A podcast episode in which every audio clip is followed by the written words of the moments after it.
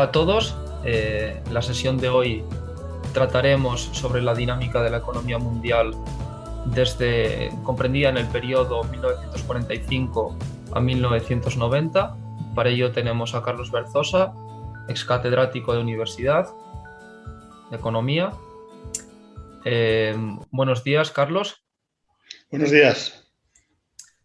Primero de todo, eh, podemos decir que, durante este periodo, del 45 al 90, la economía sufre grandes cambios, una, evolución de gran magnitud.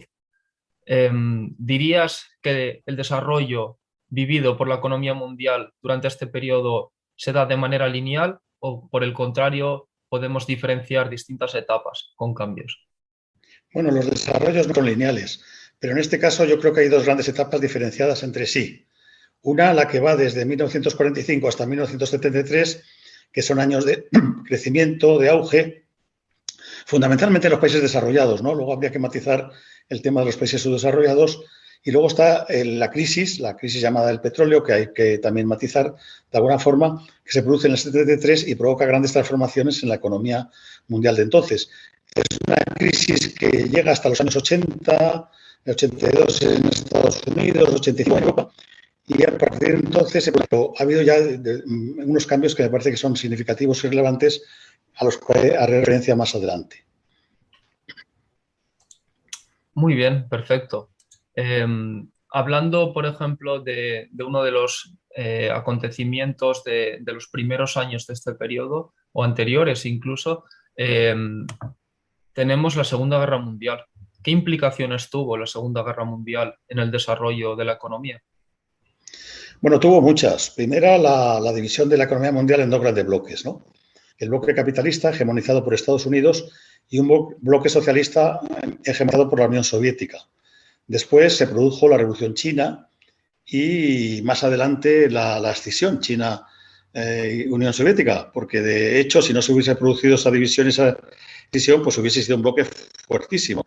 Muy, muy, ya lo era, pero el capitalismo andaba ya preocupado por ello, pues hubiese sido, hubiese sido tremendo. Por lo tanto, esta es la primera, división, yo creo, que, caracteriza este periodo. Lo segundo que podríamos señalar es que se introducen las políticas económicas keynesianas, las teorías de Keynes se enuncian en el 36 y se eh, pasa a una economía intervenida, intervenida durante el periodo de guerra y también durante el periodo de posguerra como necesidad de reconstrucción. Entonces, se introducen esas políticas keynesianas, se introduce también la idea del estado del bienestar que había desarrollado Beveridge y es más, se va más allá de Keynes, ¿no? Los estados necesitan intervenir más en la economía, producto de las circunstancias, como he dicho antes, y surge un sector empresarial importante.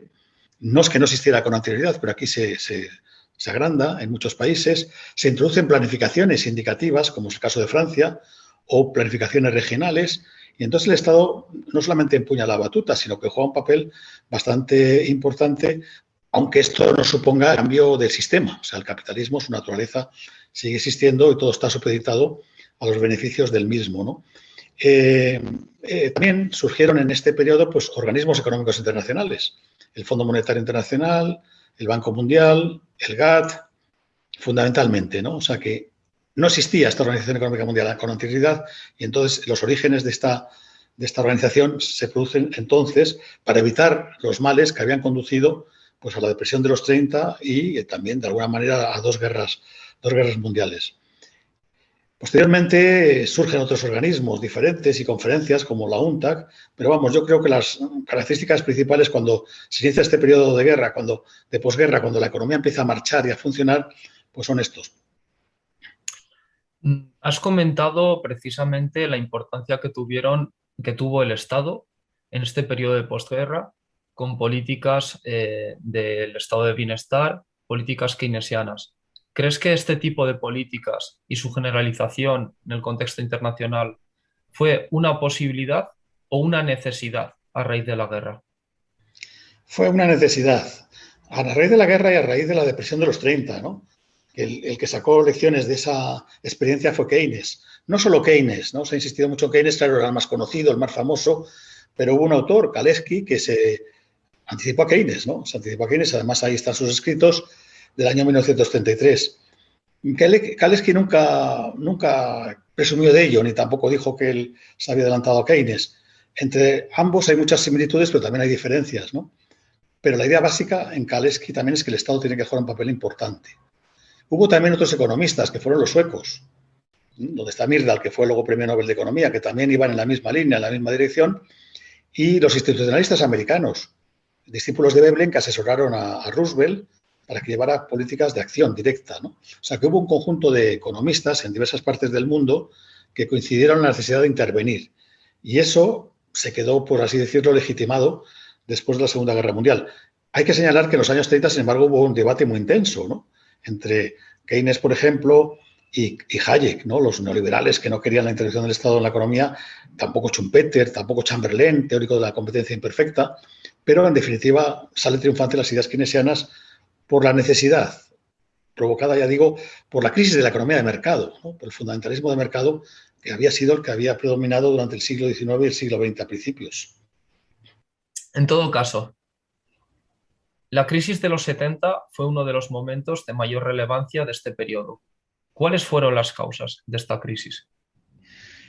Se insistió mucho en que había sido la subida del precio del petróleo, que se había producido en el año 73. Y eso acabó con una, con situación y un modelo de desarrollo que se había basado en una energía barata. Una energía barata proporcionada por el petróleo que coge la hegemonía frente a la economía del carbón que había predominado también en anterior a la Segunda Guerra Mundial y se acabó ese modelo de energía barata entonces. Pero luego estudios profundos han señalado que ya el capitalismo, el modelo fordista había aplicado, pues estaba haciendo agua ya por muchos sitios.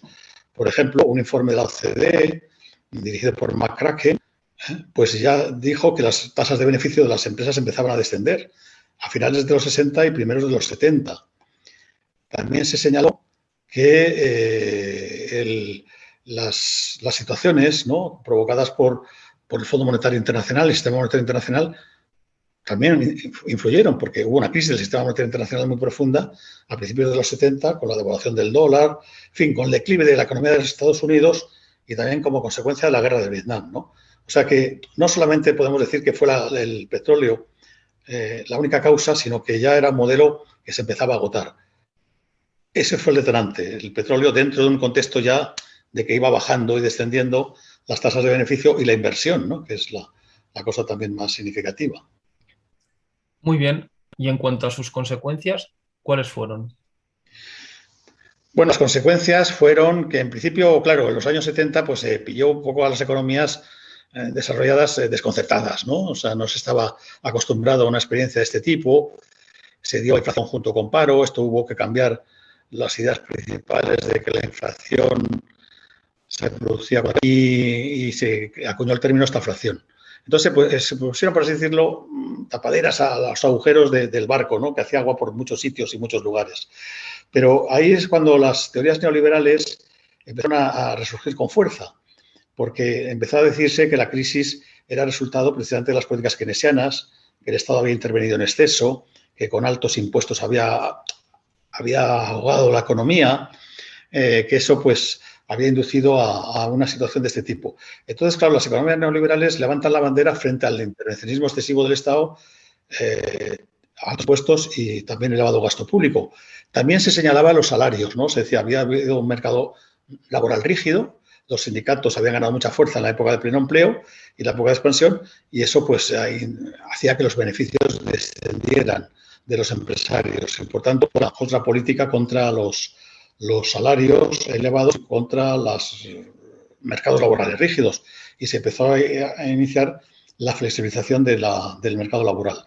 Así que ya en la década de los 80, sobre todo en la década de los 80, con el ascenso de, Reagan a la presidencia de Estados Unidos y de Thatcher un año antes a, ser primera ministra del Reino Unido, que eran fervientes partidarios de estas teorías de Milton Friedman y de otros de las expectativas racionales y de otros corrientes neoliberales, pues empezaron a aplicarlas. ¿no?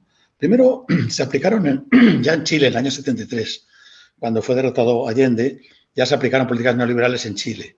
Y también en Argentina, con la dictadura de Videla. Se empezaron a aplicar en países menos desarrollados en dictaduras.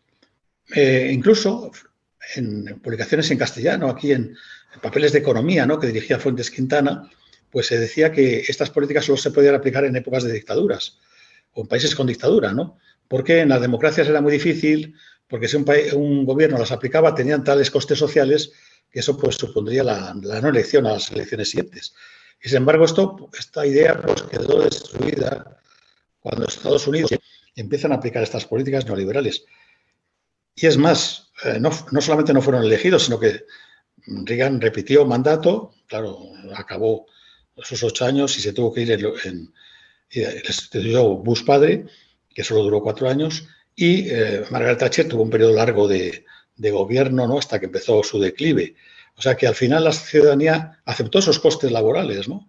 Y aceptó esas, esas porque pensaban que era una manera de recuperar el crecimiento económico y la situación de esos países en el mundo que estaban en declive. A partir de la década de los 80, principalmente, se da un contexto de auge y generalización de las relaciones económicas internacionales. Hablamos de la globalización. ¿Cuáles fueron sus rasgos fundamentales? La globalización es un proceso que no surgió de pronto, en los años 80, sino que hubo sus orígenes anteriores. Hubo un periodo, 1870-1913, que es cuando se produjo la Primera Guerra Mundial, en, el que la globalización fue bastante importante. Eh, fue la época de los imperialismos, ¿no? Que fueron estudiados por Hobson, por Lenin, por el propio Schumpeter, un economista convencional. Y luego, sin embargo, con la Primera Guerra Mundial, la depresión de los 30 y la Segunda Guerra Mundial, y luego el inicio de la, reconstrucción de posguerra, pues hubo una mayor interiorización de los países. O sea, no, no se llegó a la globalización que hubo entonces, pero se empezó a iniciar una interdependencia creciente capitaneada por Estados Unidos, sobre todo por la inversión en capital productivo. La internacionalización de capital productivo, podríamos decir, que son las empresas multinacionales. A partir de los años 80, lo que se produce es un fenómeno nuevo y es la creciente globalización del capital financiero. Capital financiero que es muy móvil, muy ágil, eh, sigue existiendo la inversión productiva, el apogeo de las multinacionales, pero sin embargo el capital financiero supera las transacciones comerciales, las inversiones directas y supera los productos interiores brutos de los países, el crecimiento. De manera que lo que tenemos ante nosotros es un capital financiero sin regulación, que se ha ido desregulando progresivamente, y es lo que caracteriza esta globalización. Una globalización basada en un modelo neoliberal. Hubo también una liberalización progresiva del comercio, pero sin embargo no se ha conseguido llegar a los extremos de la expansión liberal del capital financiero. Podemos decir que la globalización es, por tanto, la extensión de los mercados a escala mundial, eh, donde el capital financiero juega la hegemonía principal y el modelo neoliberal, en menor medida la inversión productiva, las empresas multinacionales y en menor medida pues la, liberalización comercial. Y desde luego lo que no se produce en ningún caso es la liberalización de, las de los movimientos de personas, de, la posibilidad de, ir de un sitio a otro sin trabas. ¿Qué ocurrió con la evolución de los países desarrollados y subdesarrollados? ¿Aumentaron o disminuyeron sus diferencias? Aumentaron aumentaron. Esto lo pone muy claramente de manifiesto eh, José Luis San Pedro en el libro Conciencia del Subdesarrollo que publicó en el año 1972. Decía, el foso se agranda, ¿no? Eh, y luego yo, cuando hice la revisión del libro y la puesta al día, en el año 96 también ponía de manifiesto que esta distancia se había agrandado, seguía agrandándose, no había disminuido. Tengo que decir que, claro, los años, sobre todo 50, se produjo la descolonización muchos países subdesarrollados eran colonias ¿no? de las metrópolis.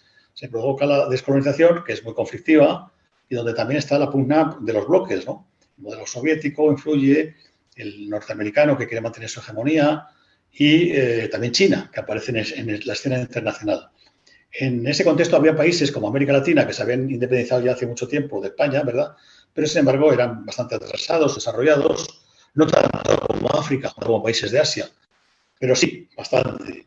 América Latina sí eh, también tenía muchos problemas.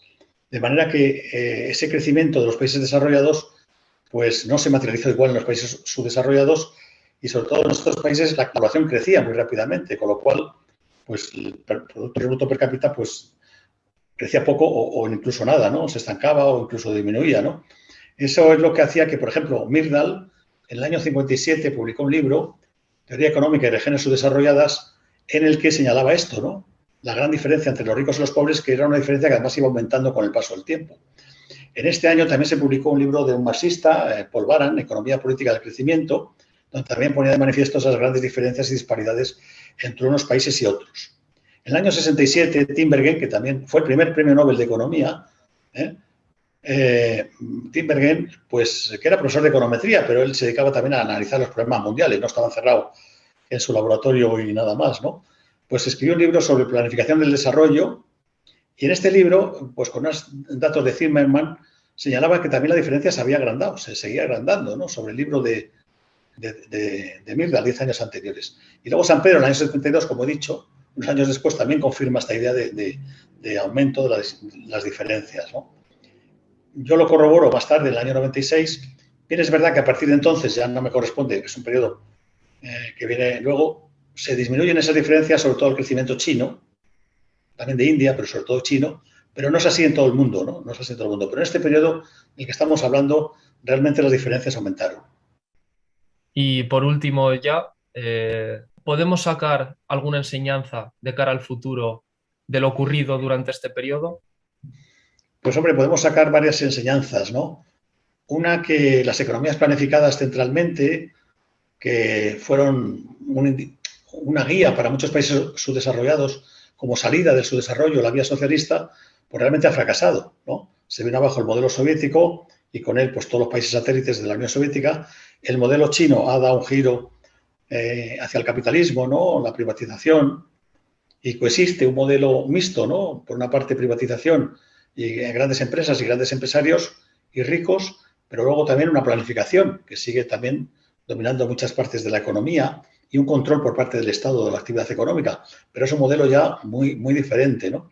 Y luego los, los modelos tipo Cuba, mm, que al principio sí tuvieron éxitos, ¿no? sobre todo en la distribución de la renta, en acabar con la pobreza, con la miseria, con el hambre, pues luego también han ido decayendo, declinando, y esto acompañado por unos regímenes políticos dictatoriales, pues no ha dado frutos. ¿no? Y entonces la experiencia primera es que eh, unos sistemas basados en dictaduras y con planificación central pues no, no, tienen, no, tienen, no tienen éxito. ¿no? Eh, otro que el subdesarrollo sigue existiendo ahí, y sigue existiendo porque los países eh, desarrollados siguen dominando a los países subdesarrollados. O sea, esto no lo olvidemos. Entonces, para conseguir el, desarrollo hay que tener autonomía y también una cierta cooperación internacional. ¿no? Eh, entre ellos mismos y entre los países ricos que no simplemente se limiten a explotar a los países atrasados, a los países subdesarrollados. Y otra, que el capitalismo Mm, pues tuvo una época de esplendor, de pleno empleo, basado en unos supuestos que luego se, les han echado abajo, ¿no? Que por tanto lo que se pone de manifiesto, la lección principal que tenemos que sacar es que el capitalismo, el fundamentalismo del mercado nos conduce al desastre, como está pasando ahora con, con la crisis y con financiera del 2008 y también con la situación de desigualdad internacional que está creciendo, ¿no? Por eso, desigualdad también dentro de los países ricos, ¿no? Por eso las lecciones que podríamos sacar son estas fracaso de un modelo de planificación centralizado, fracaso luego del fundamentalismo de mercado y, por tanto, un capitalismo que tiene que tener en cuenta eh, el papel del Estado en la economía. Y yo creo que esto sería bueno para incluso combatir eh, los retos que tenemos delante, que son el cambio climático, la gran desigualdad, el subdesarrollo que sigue ahí vigente. Y entonces hay que buscar una economía con planificación donde el mercado pueda coexistir con papel activo del Estado. Muy bien. Muchas gracias, Carlos, por tu participación y hasta pronto. De nada, ha sido un placer. Contar conmigo cuando queráis.